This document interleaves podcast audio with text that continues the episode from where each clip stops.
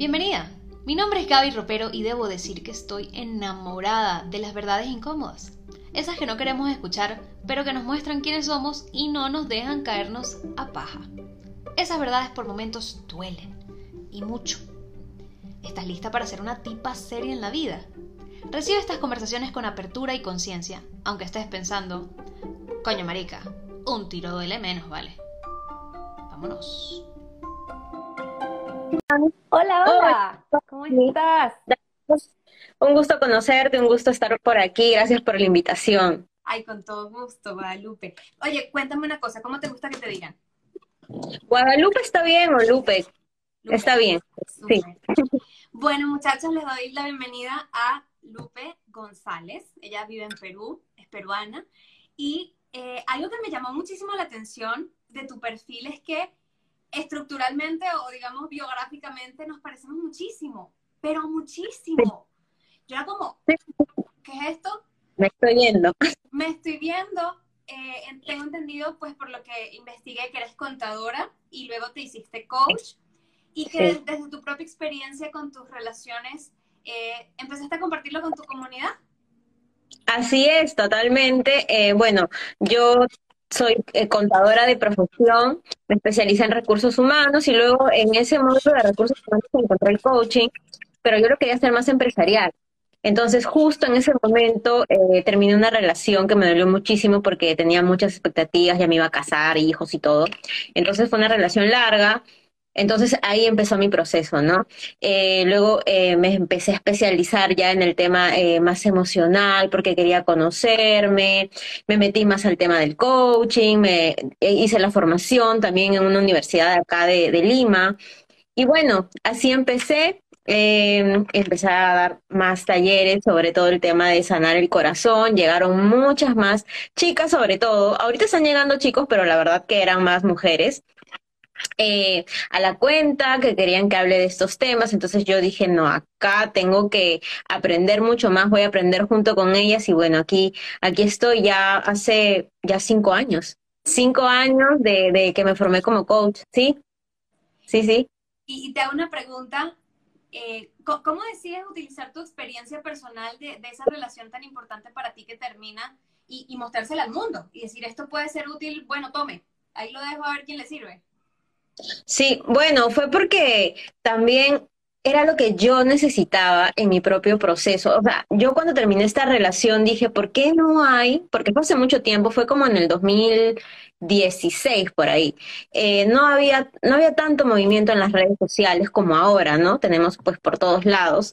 Y yo decía, ¿por qué no hay un grupo de mujeres en el que se pueda hablar de estos temas y realmente pues puedan no sé, acompañarse en este proceso, ¿no? Porque yo la verdad me sentía sola, sentía que era la única que pasaba por esas cosas, sentía que era la única que hacía las relaciones tóxicas, entonces yo decía, ¿por qué no hay? Hasta que, bueno, la vida pues y sus planes dijeron, tú conviértete en esa mujer que cree Exacto, que cree esto, que, cree esta revolución, pues, ¿no? De yo quiero sanar, quiero aprender a sanar, a vivir en el desapego. Y como siempre les digo, yo realmente, habían eh, relaciones en las que de verdad eh, eran tóxicas, otras las que yo también hacía tóxicas. Yo tuve que trabajar mucho en el desapego, eh, pero sí se puede yo era una persona muy dependiente, de verdad. Entonces, les digo por propia experiencia y bueno, también después todo lo que me preparé, que, que sí, que sí se puede, pero que es un proceso realmente. Y un proceso en el que hay que estar muy comprometido, ¿cierto? Porque es de todos los días. El duelo es todos los días, el crecimiento es de todos los días y no podemos parar o darnos de alta pensando que ya. No, sí, sí, sí. de alta Diosito cuando dice, bueno, ya usted terminó en la tierra, vámonos para el cielo ese día nos dan de alta, si no, no. Exacto, exacto, es lo que yo también digo, ¿no? El aprendizaje va a ser de todos los días. Yo todos los días entreno a mi mente porque me gusta hacerlo de esta forma, eh, escuchando podcasts, ¿no? Eh, viendo videos, información, leyendo. Entonces, esa es la forma que a mí me gusta entrenar a mi mente, pues sí. Y ya es, es un hábito, un hábito saludable pues que encontré y que, que me gustó. Y ahí comparto también. Ya va, por acá me dicen que no me escuchan bien. ¿Tú me escuchas bien a mí? Yo sí, sí, te escucho bien. Bueno, sigamos porque en verdad no tengo nada conectado, así que no puedo hacer mayor cosa. Espero que funcione. Ok, Lupe, entonces eh, el tema de hoy se llama cómo volver a unir los pedazos de un corazón roto. Y la primera pregunta que se me vino a la mente fue, ¿cómo es un corazón que no está roto? O sea, ¿cuál viene siendo ese, ese objetivo al que queremos llegar eh, después de que se nos rompió el corazón? Yo creo que más que pasar de un corazón que se rompe por estas decepciones que tenemos, es ya un corazón con una bendita, ¿no?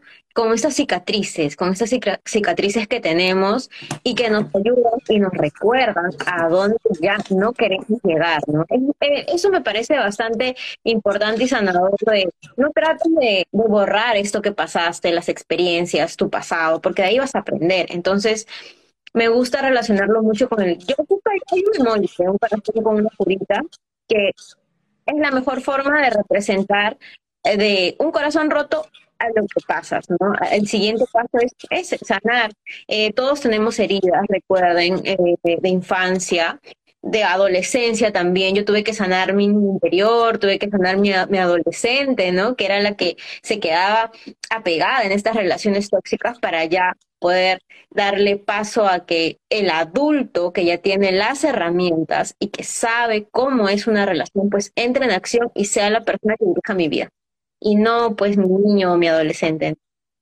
Ok, entonces ese, ese corazón unido, digamos, y, y confírmenme porfa que, me, que ahora sí me escuchan bien, eh, viene siendo ese corazón sano, que, que, bueno, no va a volver a ser nunca como, como antes porque pues tiene, tiene cicatrices, tiene la bendita y tiene, tiene ese aprendizaje que ojalá nos invite y, y le, le, aceptemos la invitación a sanar todas esas partes que nos permitan ser eh, esa, esa mujer sabia, ¿no? Que ahora quiere hacer las cosas diferentes.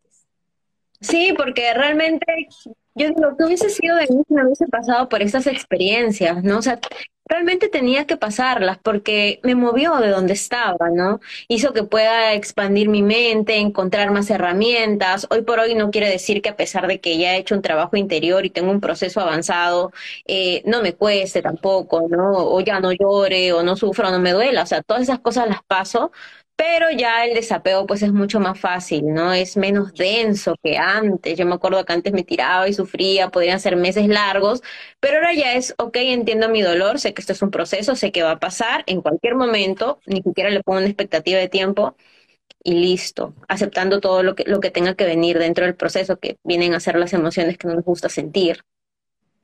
Totalmente. Es como, y, y, hay veces que yo a, a, mis clientas les hablo un poquito de de conocer el diagnóstico, ¿no? Si sabemos que el dolor de panza se siente así, o, incluso yo me operé las cordales hace poco y no, pues nunca había tenido esa experiencia, pues me saqué las de arriba y no me dolieron tanto, entonces a mí se me seguía hinchando, hinchando, hinchando y yo no sabía qué estaba pasando. Y pues cuando me dice la, la odontóloga, me dice, es normal, el tercer día es incluso el que más se hincha y luego empieza a bajar, ah, ok, ya entiendo, ya ah, ok, ya no me resisto, ah, ok, ya no ando con hielo y buscando cómo quitarme el dolor porque ya entiendo cómo funciona, ¿no? Entonces, creo que todos hemos hecho eso con una gripa, ya sabemos, bueno, me quedo en mi casa dos días, eh, sopita de pollo, no se remoje los pies, no se lave el pelo, lo que dicen las abuelas. Y hacer lo mismo con, con, el, con el corazón roto, eh, una primera vez bien hecha te permite más adelante poder por fin hacerlo de una forma menos traumática, ¿no? Porque creo que es que, y yo a mis 31 años es la primera vez que lo estoy haciendo bien hecho, porque muchas veces lo paraba. decía, no, no, no, esto duele mucho, no, no, no, esto duele mucho, y, y nunca había aprendido, y, y, es permitirse también la experiencia de, de, vivir el proceso completo, para saber que no te mueres. Exacto. Es como si ya tú misma pudieses crear tu manual, ¿no? Entonces ya si pasas a otra experiencia similar, entonces es como que regresas a tu manual, sabes por dónde ir, sabes qué camino tomar. Entonces eso es lo más bonito también de los procesos, que te ayudan, que te enseñan. Eh, y verlo de esa forma, ¿no? Ver, ah, bueno, ya aquí no quiero ir, sé que esto tengo que hacer, sé que esto me ayuda. Entonces, no rechaces tu proceso, sino acéptalo y acepta todo lo que viene. Yo sé que es muy frustrante, duele bastante, porque tú ya quieres que acabe, ¿no? Uno dice, ya, o sea, ¿por qué me toca a mí? Te vienen los cuestionamientos pero también ahí recuerda que no eres la única persona que ha pasado por eso. Sí, yo, eso es lo que a mí también me ayudaba. Yo decía, así como yo estoy en este momento, seguro habrán miles, miles y miles de, de personas pasando por esta situación.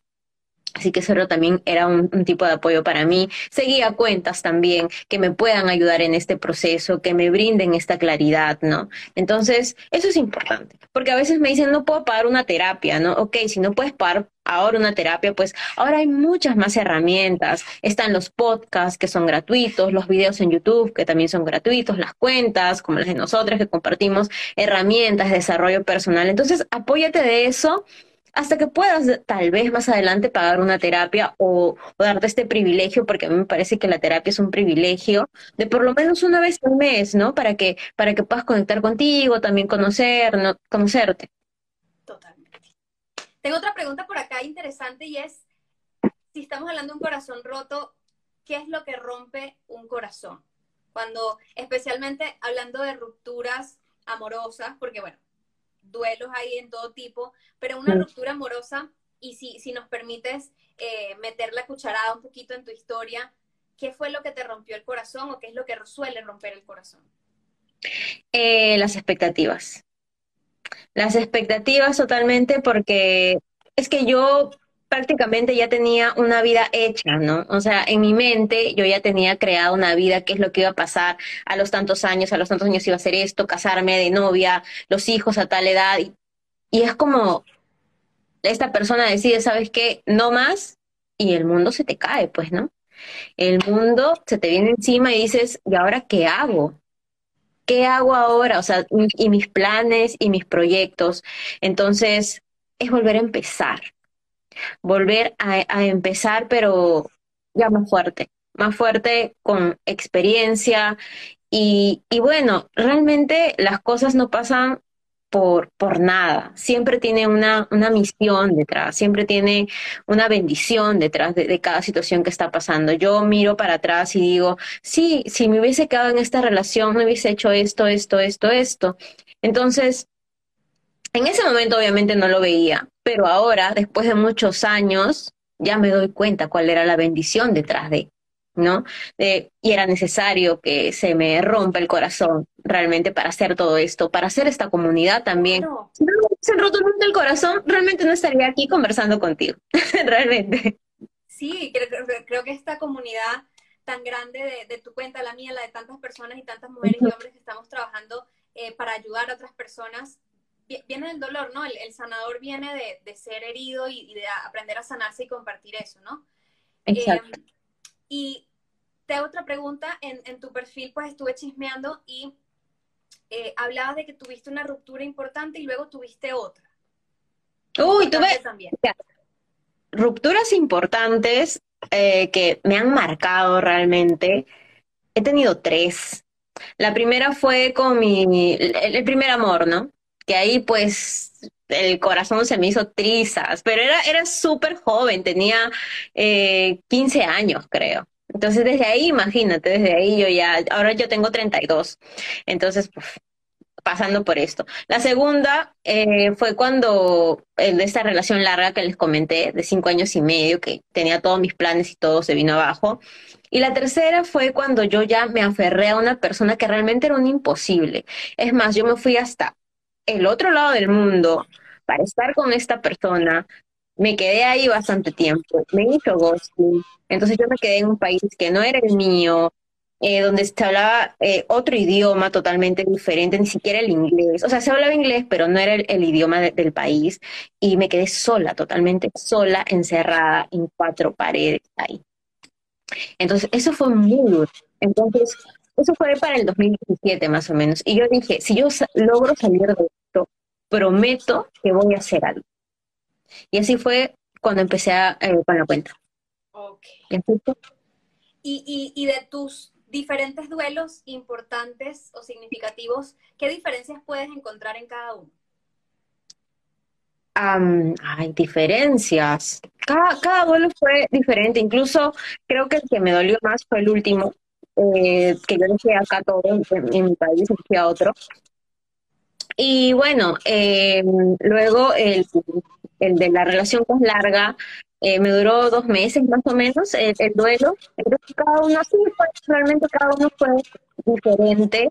y bueno, cada proceso pues tuvo, tuvo su cachito de, a ver, de que fue igual, porque yo ya me sentía como con estas herramientas, porque yo ya era coach, es más, cuando pasé el tema del, chico que te digo como fui para el otro lado del mundo, yo ya era coach, pero sabía que necesitaba terapia también. Entonces yo me pagué mi terapia, dije, no, y ya, lo hago.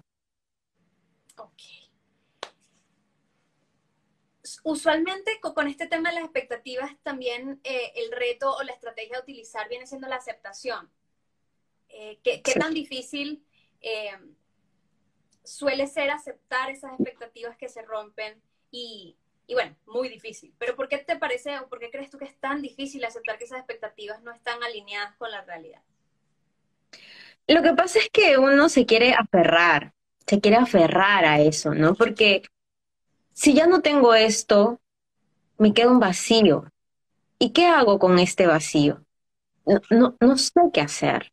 Entonces, quiero llenar con algo esto que, ha sucedido. Entonces, por eso es lo que a uno le cuesta soltar expectativas, porque no sabe llenar ese vacío. Una vez que tú aprendes a llenar ese vacío, que definitivamente en cada proceso, en cada duelo y ruptura va a ser diferente, eh, porque vas a encontrar nuevos recursos, se va a hacer muchísimo más fácil. Pero lo más importante, de, como mencionas, cuando se rompe un corazón, es que aceptes la situación tal y como es, porque no hay de otra. Yo sé que tu mente va a querer cambiar muchas cosas ahí. Es más, te va a dar ganas de buscarlo porque lo vas a extrañar. Sabes que es una relación tóxica, pero lo vas a extrañar porque no sabes qué hacer. Pero así funciona, así realmente es el proceso. Así uno, uno se frustra.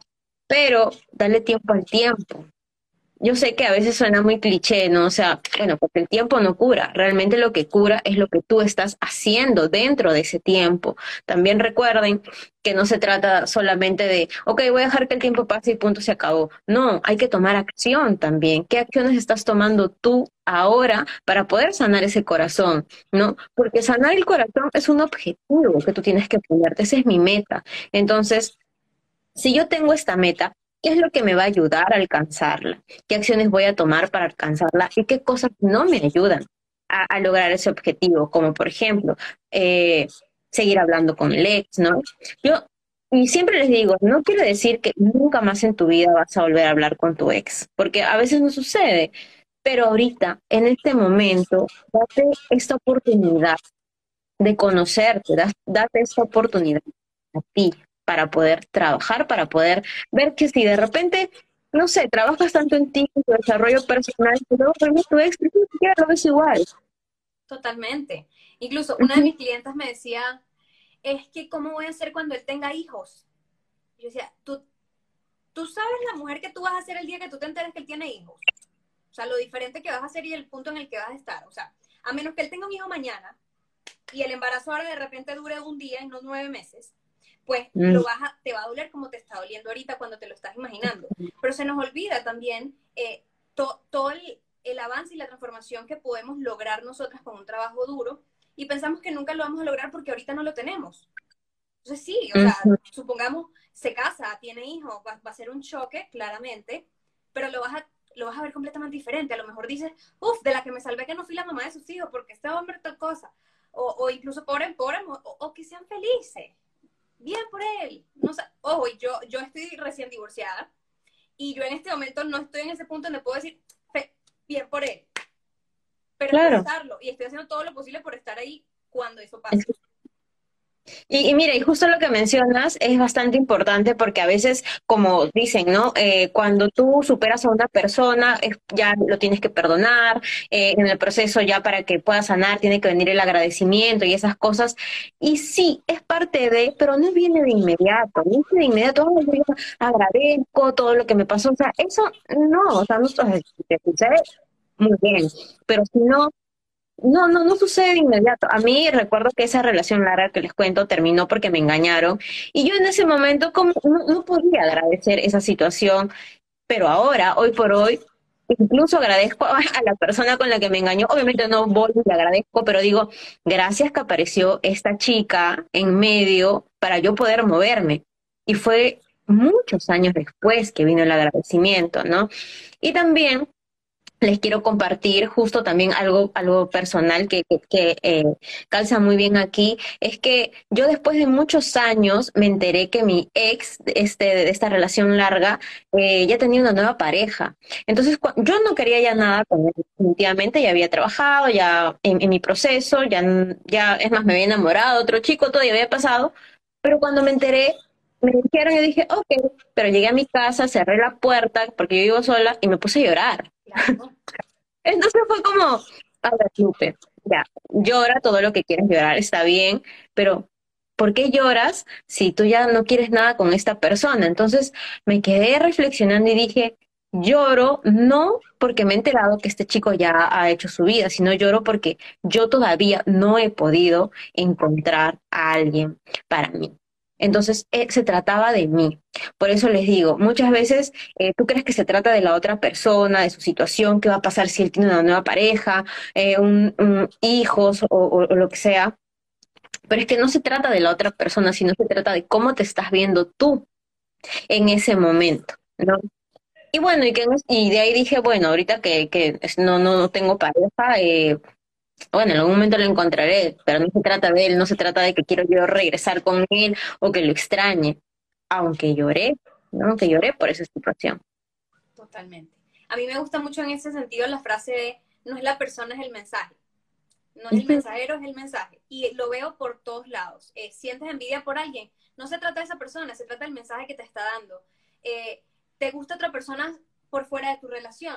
No es esa persona que es el amor de tu vida y tienes que ir a meterte con la persona, es qué te está diciendo lo que te falta dentro de tu relación. Y como todo, ¿qué me está diciendo la, el exterior de lo que me está faltando en el interior? Supremamente importante, porque no es la persona, es el mensaje que me trae la persona.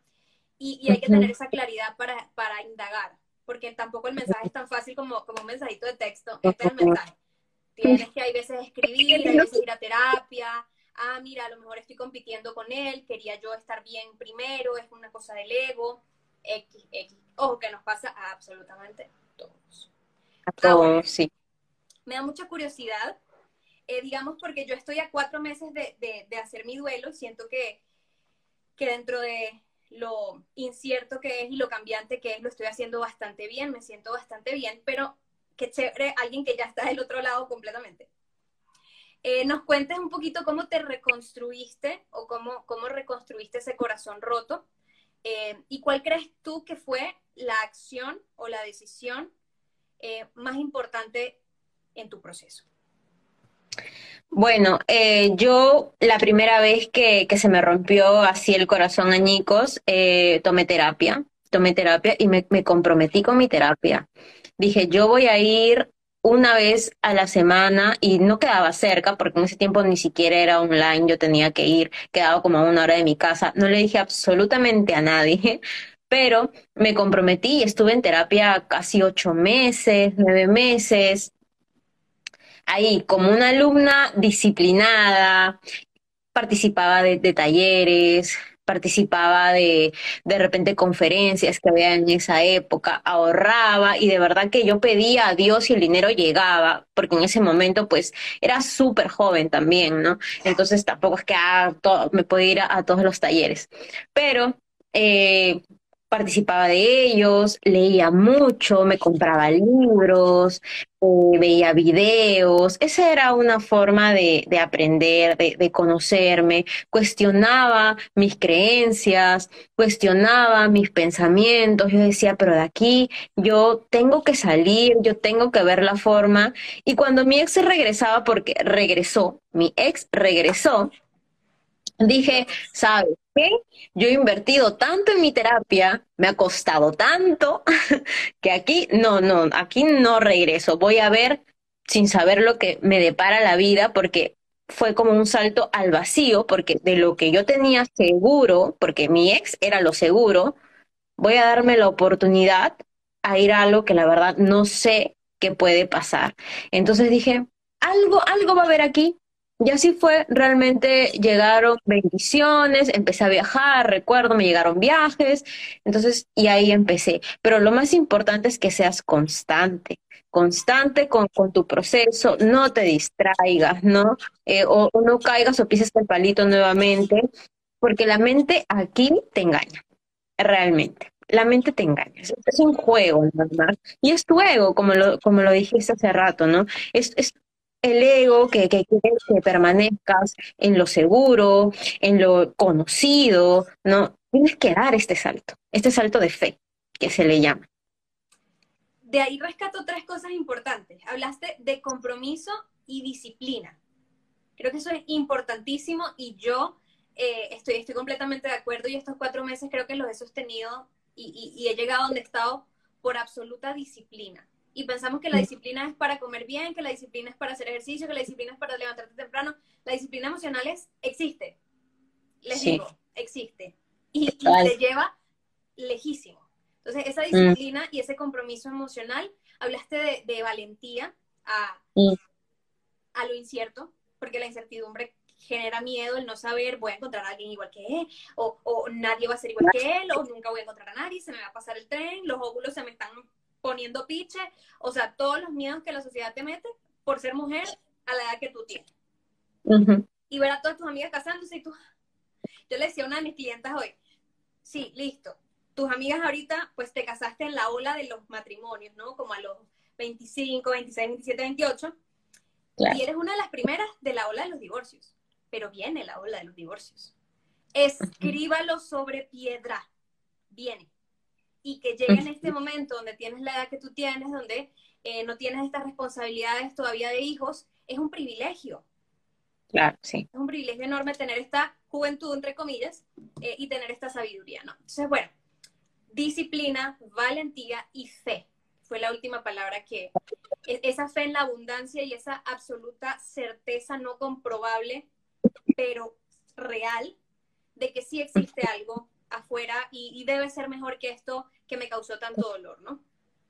Sí, yo realmente confío mucho en Dios porque y, en la vida, el universo, como, como les gusta llamar esta divinidad a ustedes, como más cómodos se sientan, de que cuando tú te permites soltar, sueltas esta resistencia, siempre llega algo mejor. ¿Por qué? Porque estás haciendo espacio. Porque es un espacio que está ocupando esta relación tóxica. Entonces, cuando tú ocupas este, este vacío que, que, que tú le llamas, ¿no? Eh, con una relación tóxica, es lo que el universo te va a seguir mandando, ¿no? De repente ya no solamente, como una fruta podrida que contagia las demás áreas de tu vida. No solamente ya viene la relación tóxica, luego viene los el trabajo, este proyectos que se detienen, que se estancan. Y cuando tú dices, no, algo no está funcionando aquí, sueltas lo que estás sintiendo es tóxico, poco a poco va llegando por esta, estas bendiciones, ¿no? De, las que estamos hablando. Y las aprendes a ver también, o sea, creo que las bendiciones en muchos sentidos siempre han estado allí, pero ahora con, la, con el trabajo que hiciste, con la sabiduría que acumulaste, pues también te vuelves mucho mejor escogiendo las frutas. Entonces, en ese sentido, tampoco es que te vas a quedar sola hasta, hasta, hasta los 100 años vas a poder escoger mucho mejor, hay mucho más criterio. Por eso les digo que me parece un privilegio estar soltera a esta edad. O a lo mejor me quiero engañar porque acabo de divorciarme. No, no, para nada. a, veces dicen, sí, pero ya llegué a los 30. De verdad que he escuchado a muchas chicas decir, ya son los 30, el tren se me va, no voy a encontrar a nadie. Y yo digo, y las entiendo, porque antes yo también, cuando ya estaba al borde, ¿no? Era como que sí, tenía este miedo, pero ahora digo, Dios, me siento tan bien con mis 30, porque siento que es como mis 20, pero ahora sí ya con un trabajo fijo y puedo hacer lo que yo quiera, ¿no? Entonces como que, no, me siento muy bien, puedo hacer muchas cosas a mis 30 soy demasiado joven, no quiero llegar a los 50 y decir, ay, ¿por qué a mis 30 este, no hice estas cosas? O sea, verme para atrás, no decir, ¿por qué no lo hice? No, quiero aprovechar ahora, que es el único tiempo que tengo, porque realmente ni siquiera sé mañana qué puede pasar. Hoy día puedo estar acá con ustedes, mañana ni siquiera lo sé. Quiero disfrutar el día de hoy, aunque no sé lo que me depare. Todos los días yo me levanto agradeciendo realmente. Para mí el agradecimiento es una palabra mágica de agradezco haberme despertado en una cama abrigadita, tener una casa, ¿no? O cosas, ese, ese tipo de cosas que uno puede agradecer, porque no necesitas tampoco, wow, tener cosas enormes para empezar a agradecer. Agradezco que hoy tengo salud, tan simple como eso, ¿no? Hay tantas cosas por agradecer que, como lo dijiste, no nos damos cuenta a veces, no estamos tan cegados que no nos damos cuenta que ahora donde estás estás cargado de bendiciones, tienes muchas cosas por agradecer, solamente que le estás poniendo mucho foco a lo que no tienes, a lo que te falta, a lo que estás viendo en otros, no hay de, repente pareja, hijos, lo que ves, que ni siquiera sabes si es real o no, porque las redes son muy engañosas, y no agradeces lo que hoy tienes. ¿Qué tienes hoy que puedes agradecer? Te hago una pregunta, porque justo eh, dos chicas aquí están teniendo la conversación. Una dice que tuvo que cancelar su boda y está en un duelo, y la otra chica le dice, por lo menos a ti te pidieron matrimonio. Entonces lo conecto un poquito con eso que tú hablas de estar enfocados en lo que no tenemos. ¿Te parece Mm. que eh, hay una carrera contra el reloj cultural y social de la mujer para encontrar pareja y en ese sentido cuando no la tenemos sentimos un vacío de por lo menos eh, tú estás más adelante que yo en esta carrera contra el reloj? ¿Sientes que es un tema también cultural de la mujer con el tema del matrimonio Sí, sí, totalmente, totalmente el tema de, sobre todo cuando estás en los 30. Cuando estás en los 30, no, que ya el, se me va el reloj, este, por, porque, por los hijos, porque ya quiero tener hijos. Entonces, tampoco se trata de que tengas hijos y elijas al, al, al primero que venga, ¿no? Porque ya el reloj se te pasa, ¿no? Entonces, eh, si ahorita no tienes pareja, yo por ejemplo lo, lo veo así, ¿no? Si en este momento yo ahorita no tengo pareja, no importa en el momento que Dios me mande a la pareja, pero con tal de vivir solamente un día esta relación saludable, el día siguiente, yo no sé lo que vaya a pasar, yo voy a estar muy agradecida. Así sea cuando tenga 80 años y sea viejita y ahí encuentre pues a la persona pues que me brinde una relación saludable, va a estar bien. Porque realmente prefiero estar eh, sola o sin pareja porque tampoco que esté sola. Eso también, ahí viene el tema de ¿para qué qué soledad? ¿Qué es estar sola? ¿No? Porque realmente sola, sola no estoy, vivo sola, pero tengo muchas personas a mi alrededor, amigos, familia, que no me hacen sentir sola.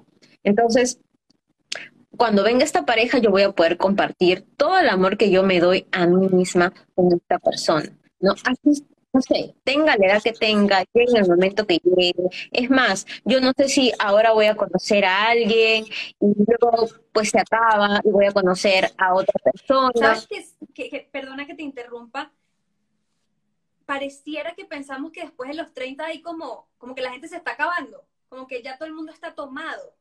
Y, y yo en este momento estoy pensando, mira, perdóname, pero ¿quién de 40 está libre, por favor? Porque ya yo abrí mi rango. ¿Y quién de...? Vamos a ver, o sea, porque es que también pensamos, mi generación, eh, entonces ya todas mis amigas tienen los novios que yo conocí, que eran sus novios de la vida, se casaron. Siento que se acaban los hombres, los hombres están ahí y las mujeres también. Un, un muchacho acá está diciendo, me siento igual a los 34. ¿Sabes cuántas muchachas o mujeres de 40 hay? Vaya y busqué. ¿Qué pasa con la edad que pensamos que eh, si, si no están como en nuestro mismo rango, ya se acabaron las, las opciones? ¿no? Como, como que Exacto. es algo, un pensamiento que yo me estoy abriendo en este momento de incluso hombres mayores que yo. ¿Por qué no? Claro, no, ya no sé. Pero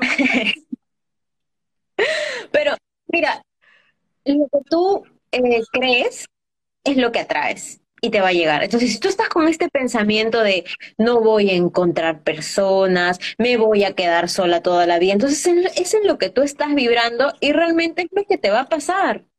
Es lo que te va a pasar y lo vas a ver afuera y no van a llegar. No van a llegar personas a tu vida, no van a llegar hombres, va- vas a ver personas casadas, comprometidas y todas estas cosas.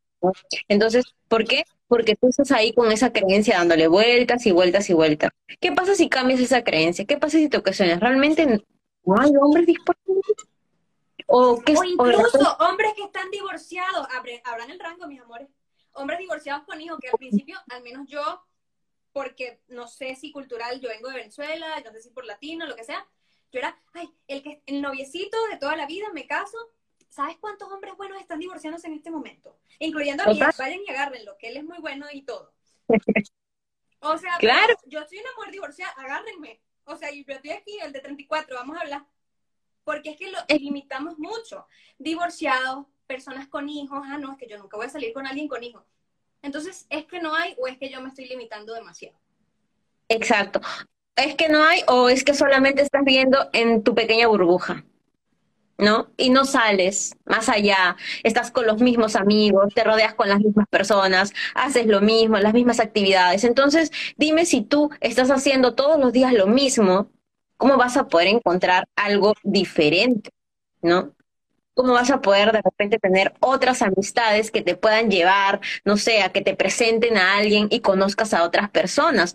Tú no puedes saberlo, muévete. Por favor, muévete porque no eres un árbol. Date la oportunidad de conocer, de salir. Muchas veces dicen, ay, no, a mí yo tengo tantas excepciones que ya no creo más en el amor. Todos los hombres son iguales. Quítate esa creencia de que todos los hombres o todas las mujeres son iguales, a menos que conozcas a todos los hombres y todas las mujeres del mundo, del mundo.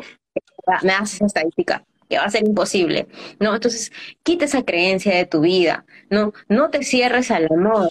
Ahora, nadie está libre de que nos decepcionen. Por más trabajo interior, desarrollo personal y todo, yo tampoco estoy libre de que tal vez me engañen, ¿no? Pero ahora, ¿qué va a pasar aquí? Que yo voy a decir, no, esto yo no quiero y me voy soy más consciente, ¿no? De esto no lo voy a permitir, así puedes. Muchas veces no buscamos afuera y no nos movemos, como tú estás diciendo, porque seguimos idealizando al ex y empezamos a comparar. Entonces, este es súper ideal, entonces conoció un muchacho nuevo, pero lo comparo y no. Entonces lo comparo y no, lo comparo y no, lo comparo y no. Y por aquí nos dejaron una pregunta en el interno, ¿cómo desidealizar al ex para ese corazoncito empezarlo a, a juntar y podérselo a lo mejor compartir a otra persona más adelante? Bueno, primero recuerda que es como tú viste a tu ex, ¿no? Entonces, más allá de superar esa relación, es sanar esa parte de ti que le puso tanta expectativa, tantas florcitas, tantos corazones a esa persona. Bájalo del lugar, del pedestal donde lo pusiste, porque es una persona común y corriente.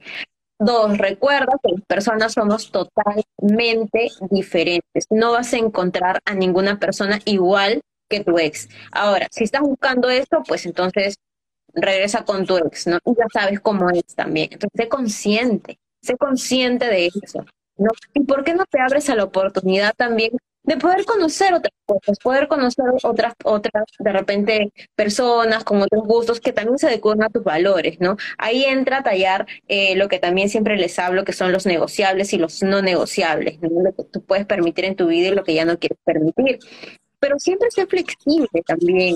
No hay que tener la mente muy cerrada, porque recuerden que las personas somos un mundo. Entonces no sabes lo que te pueden presentar, no te puede presentar esa persona, ¿no? Que se apoyen, ayúdate, aprendan, desarrollense, ¿no? Y que la relación dure lo que tenga que durar mientras sea saludable. ¿no? Y cuando ya sientas que no lo sea, pues tal vez es el momento de decir adiós. El tema está en que nosotros creemos que las relaciones tienen que ser por siempre y para siempre. Una sola persona en tu vida, que es lo que vimos en las novelas, en las películas, que se casaron y vivieron felices por siempre. Entonces tenemos esta creencia de que para que una relación sea saludable y sea eh, calificada como buena y excelente, tienen que tener años de años. Yo he preguntado a muchas parejas que tienen años, de años, 50 años, a mis tíos por ahí indagado, y les digo, ¿y qué, y qué ha hecho que, que tu relación dure tanto con el tiempo? Aguantar. Y no se trata de aguantar, por favor. esa es la palabra que dicen. Por favor, no. No te quedes por aguantar a alguien. A ver, y no solamente te alejas de una persona, ay, que porque sea un tóxico, un narcisista o qué sé yo. A veces las dos personas somos buenos, pero no como una relación de pareja. Tal vez funcionamos como amigos. No lo puedes saber. No lo puedes saber hasta que lo intentes. Mira, yo creo que desidealizar a la pareja es, es una de las cosas que más duele durante el duelo, vale la redundancia. Eh, porque es dejar morir esa figura de la que tú pensabas que estabas enamorada, ¿no? Pero la persona sigue viva y coleando, o sea, está ahí, pero ya no está ahí. ¿Cómo, es que tienes la misma cara? ¿Cómo es que tienes la misma voz? ¿Cómo es que hay veces eh, tenemos el mismo sexo, pero no eres lo que yo pensaba? O sea, esto no lo entiendo, esto no lo entiendo, esto no lo entiendo. Y nos quedamos allí para tratar de entender. Mm. Tengo muchísimas clientas que su gran dolor es, es, no entiendo, es que no entiendo, es que no entiendo, es que no entiendo. Y, creo que algo importantísimo eh, que hay que decirle al cerebro, ¿no? Porque el cerebro trata de entender todo. Es que hay cosas que no necesitas entender para aceptar. Entonces, sí, no era esa persona, no entiendo por qué, y, muchas veces pensamos, es que él cambió, es que él ya no es el mismo, es que él no es el que yo conocí. No, no, no, probablemente es el que tú conociste, pero se te está cayendo el ideal, lo está, te estás permitiendo romperlo. Eh, eso por un lado. Y por el otro, a mí me ha funcionado muchísimo comparar a mi ex con personas nuevas que he conocido, incluso con mis amigos, pero enfocándome en las cosas que estas personas, eh, en las que estas personas son abundantes que mi expareja no lo era. Entonces, fui, fui, a Chile y, uno de mis amigos era muy atento con su novia, le llevó un cafecito, le preguntó qué quería comer y muy atento y la busca y la lleva y yo así. Decía, esto existe y yo estoy comprometida con poder ver que la vida me está diciendo esto existe. Ese es mi amigo y esa es su novia, listo. Pero me dijo que la vida me dijo sí existe. Y luego una persona, no sé, en el aeropuerto, que le lleva las maletas a la esposa o a los niños o que está ahí con el bebé, esa mierda existe. Y ese es el mensaje y eso es lo que yo me tengo que demostrar. Eso existe. Yo no sé dónde está el mío, pero esa mierda existe y la voy a encontrar. Y eso y la vida te está Claro, te, lo está, te está permitiendo ver eso para que confíes que sí existe eso para ti, que está disponible eso para ti. Está disponible una relación saludable para todos, pero ¿cómo puedes esperar una relación saludable si te quieres quedar en lo tóxico? ¿No? Y eso les pasa también a muchas de las chicas que vienen y me preguntan, sí, yo quiero una relación saludable quiero eso. Ya, está bien, pero lo quieres con una relación que esté siendo tóxica en este momento de tu vida. ¿Cómo puedes tenerla? Por favor, confía en que tú puedes tener esta relación saludable, pero trabaja en ti primero permítete quitarte esos lentes de poner expectativas a otros. Yo sé que eh, no tener una pareja es incómodo. Yo hace no sé cuántos años estoy sin pareja, sí, sí he salido con personas que pues, no, no funcionó, pero también llega un momento en que uno dice, ay, cómo me gustaría y todo, ¿no? Pero cambia este de yo necesito a una persona para que me haga feliz, aún sí me gustaría, pero también me siento bien estando así. Es el prefiero versus el necesito. Exacto, exacto, totalmente. Y en ese sentido, wow, eh, conectarse con la abundancia es súper importante para que te des esa oportunidad de, de, creer que, que, hay más, que, que, no es ser avaro, no sé si avaro es la palabra, o ambicioso en ese sentido, quiero más, quiero la pareja perfecta porque no existe, pero sí se puede tener una pareja con la que conectes más que con la persona con la que acabas de terminar porque la relación terminó porque, pues por algo. O sea, claramente más cosas eran las que desconectaban que las que conectaban. Entonces, sí puedes estar con alguien donde haya más conexión que desconexión y te lo mereces. También en temas de, merecimiento y autoestima, eh, hay que trabajarlo mucho para unir ese corazoncito eh, de, reconocernos merecedoras de ese gran paquete, de, un paquete a lo mejor que, que nos sirva más que está allá afuera, pero que no, yo creo que me merezco el que no está, el, el incompleto, el que me duele. Yo merezco esto y no merezco lo otro. Em, en términos de merecimiento, cuéntanos si, si fue algo que tú trabajaste eh, en tus duelos y, y qué nos puedes recomendar. Sí, totalmente. Yo trabajé eso y una reprogramación. Yo trabajo mucho con el tema de las afirmaciones. Entonces, todos los días, nuevamente, viene el tema de la disciplina. Escuchaba unos audios que estaban disponibles en YouTube eh, que trabajaban el tema del amor propio, con afirmaciones, afirmaciones frente al espejo, hablarme, abrazarme, eh, escuchar eh, estas palabras de, mm, me acuerdo, para la abundancia también era. Trabajé mucho también el tema de la abundancia y entonces, a, mí me ayudaron mucho las afirmaciones, la meditación, todo eso me ayudó a conectar con mi abundancia, me ayudó a conectar conmigo, con mis chakras, ¿no? Entonces, todo eso para mí fue bastante importante porque yo creo que si no hubiese conectado con, con cada una de esas cosas de lo que yo realmente quiero y merezco, no sé qué hubiese pasado, tal vez hubiese regresado a una relación tóxica. Y para que no se me olvide, lo anotaba y lo escribía importante. Lo anotaba y, y cuando yo de repente quería caer, me iba a mi cuadernito y lo que había puesto y mi compromiso que tenía, el contrato que tenía conmigo, con el amor propio, con el proceso que yo quería avanzar, ¿no? Entonces, escribir para mí también fue de mucha ayuda en, en el proceso. Hoy por hoy escribo todos los días en las mañanas, me levanto a escribir cartas al universo, ¿no? Ya con también con palabras de afirmación en el presente, de cómo me siento, qué es lo que quiero atraer. Eso es, es bastante eh, importante y te ayuda mucho en tu proceso, en el tema del desarrollo personal. Yo, por ejemplo, ahorita no es que esté pasando por un proceso, una ruptura o que esté buscando algo en específico, pero lo hago igual, ¿no? O sea, sigo trabajando en esto, sigo escribiendo, sigo escuchando sigo ahí hablándome al espejo, ¿no? Porque es que me ayuda. Porque es como así como tú le das alimentos saludables para mantener tu cuerpo, ¿no? Saludable. Lo mismo pasa con tu mente. Hay que entrenarla todos los días. Lo mismo, hay que alimentarla todos los días.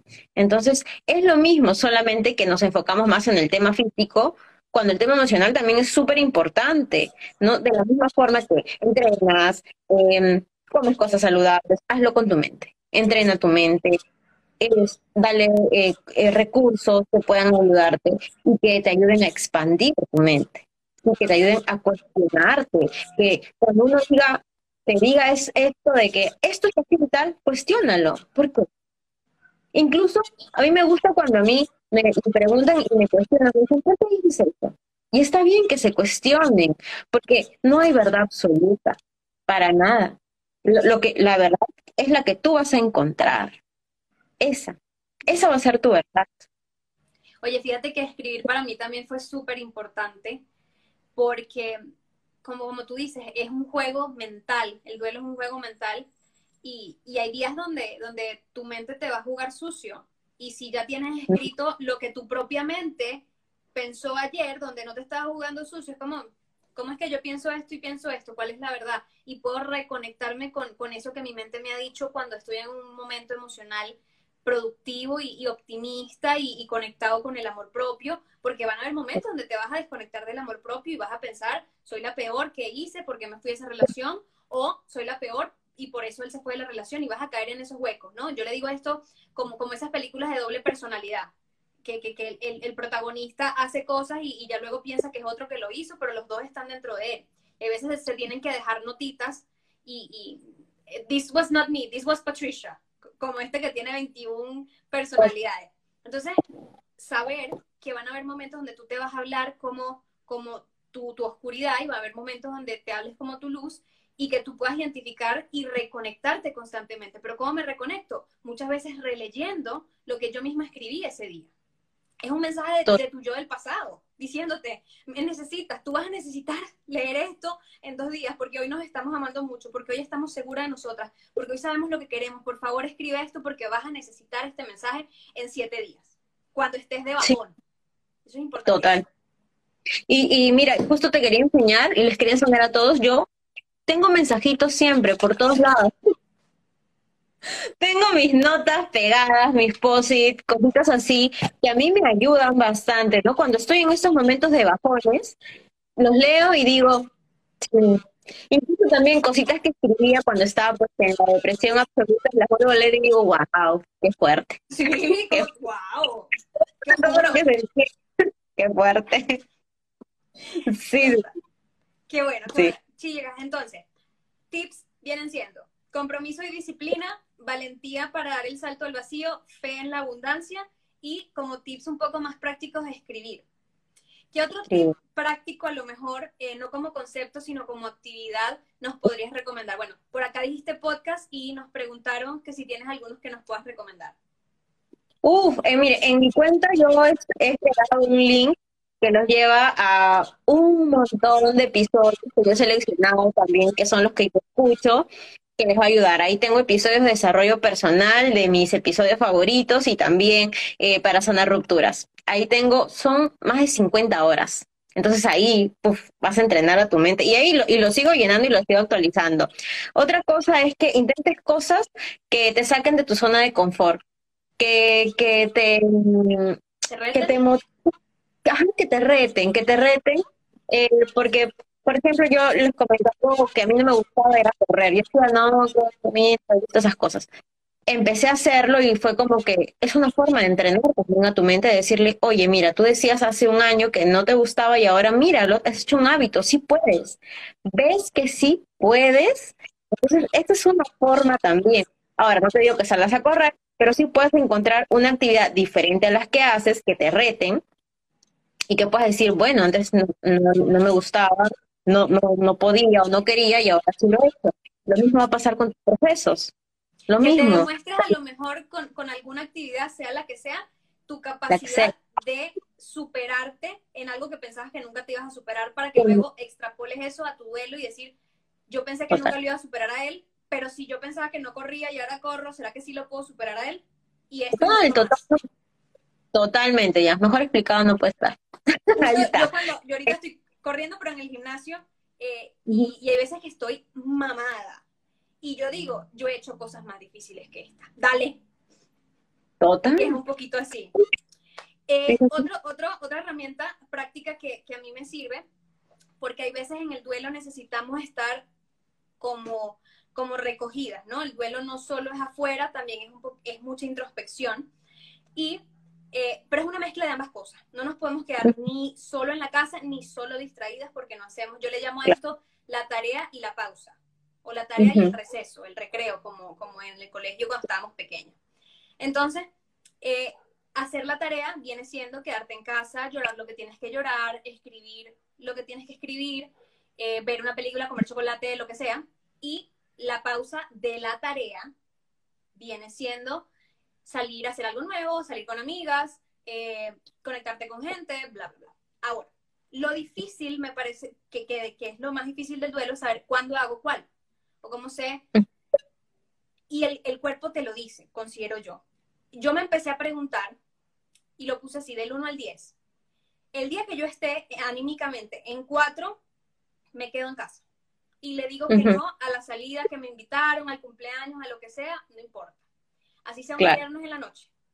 El día que yo esté en 6, que no estoy en 10, porque no voy a estar en 10 porque estoy en la puta mierda, porque me duele. Pero si estoy en 6, me obligo. Entonces, el preguntarte, hoy amanecí en 4, y me quedo, o hoy, hoy amanecí en 6 y me obligo. Creo que te puede ayudar a decir, oye, nunca voy a estar en cero probablemente, ojalá, pero nunca voy a estar en 10 tampoco, entonces nunca voy a estar 100% motivada para ir a correr. Pero si estoy en 6, ya sé que tengo que ir. Porque no estoy tan en la mierda como cuando estoy en 4. Entonces es esa como, como honestidad contigo, porque nadie te lo va a preguntar, pero tú te lo preguntas y dices, pues la verdad sí estoy en 6, la verdad sí me puedo poner los zapatos para ir a correr, déjame ponérmelos y como obligada, pero saliste y lo hiciste.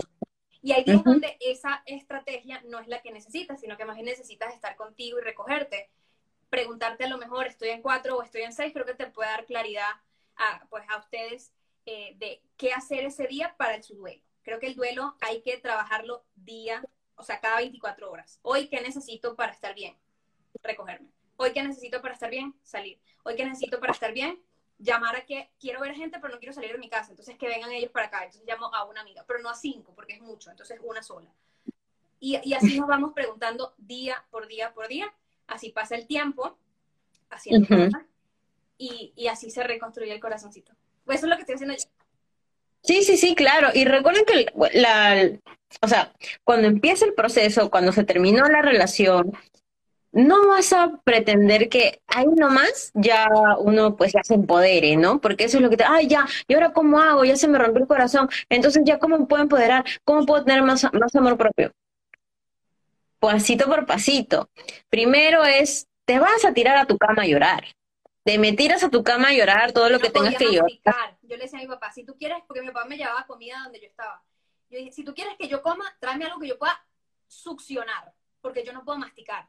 Yo le decía, tráeme merengadas, tráeme jugos, tráeme sopas, porque yo no puedo masticar. O sea, yo no podía creer que mi cuerpo no podía masticar. O sea, me parece tan extremista que te lo quería compartir. No, sí, sí, y es, y es normal, de verdad que te duele tanto cuando se te rompe el corazón, duele tanto, y lo peor es que, bueno, cuando te duele algo físicamente te tomas una pastillita y listo, pero para esto de una ruptura de corazón no hay. Entonces, lo que tienes que hacer es no rechazar, no reprimir ninguna de tus emociones. Si tienes ganas de tirarte a llorar, tírate a llorar. Tienes ganas de molestarte y tienes mucha rabia, agarra una almohada y empieza a golpear, descarga esa energía. Necesitas votar todas estas cosas que estás sintiendo. Llora si tienes que llorar, es muy necesario en el proceso llorar. Yo recuerdo que me tiraba en el piso a llorar, decía, ya no puedo más, no puedo más, Dios, ¿por qué me haces esto? Y me tiraba y me hacía bolita, otras veces en mi cama llorando, y así, o en la ducha ahí llorando, un mar de lágrimas. es normal, y es normal, pero luego va a pasar. Pero si tú reprimes tus emociones y de un momento a otro quieres verte, pues no, porque va a venir otra experiencia, va a venir, como se dice, este, con otra cara, ¿no? Con otro cuerpo, pero vas a pasar lo mismo.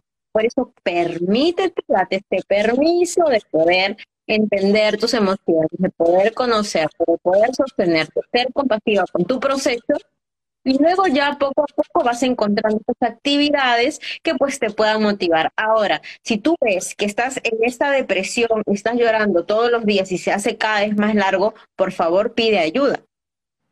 No te quedes ahí nomás no te quedes ahí.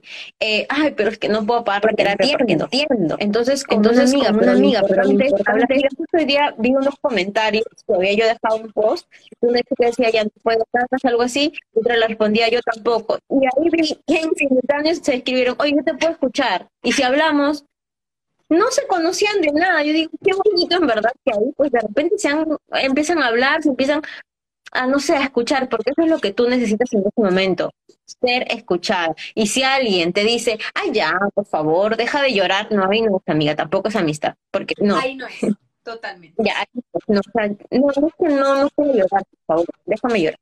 Súper.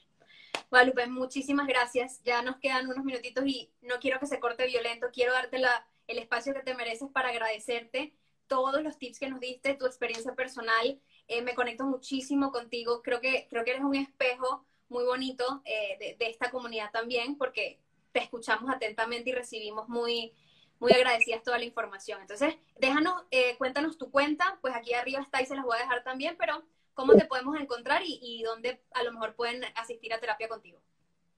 En todas las redes estoy como Guadalupe Coach. Yo lo que estoy haciendo en este momento son talleres, son masterclass. Ya no hago sesiones uno a uno, pero sí hago los talleres grupales. Todo, todos los talleres son grupales, como Guadalupe Coach, me pueden encontrar ahí. Quiero agradecerte también, este Gaby, este espacio que, que me estás dando y espero que, que podamos hacer más en vivo porque está muy, muy interesante y hay muchos más temas los cuales podemos tocar. Bueno, muchísimas gracias, y buenas noches. Nos vemos después. Bye. Gracias.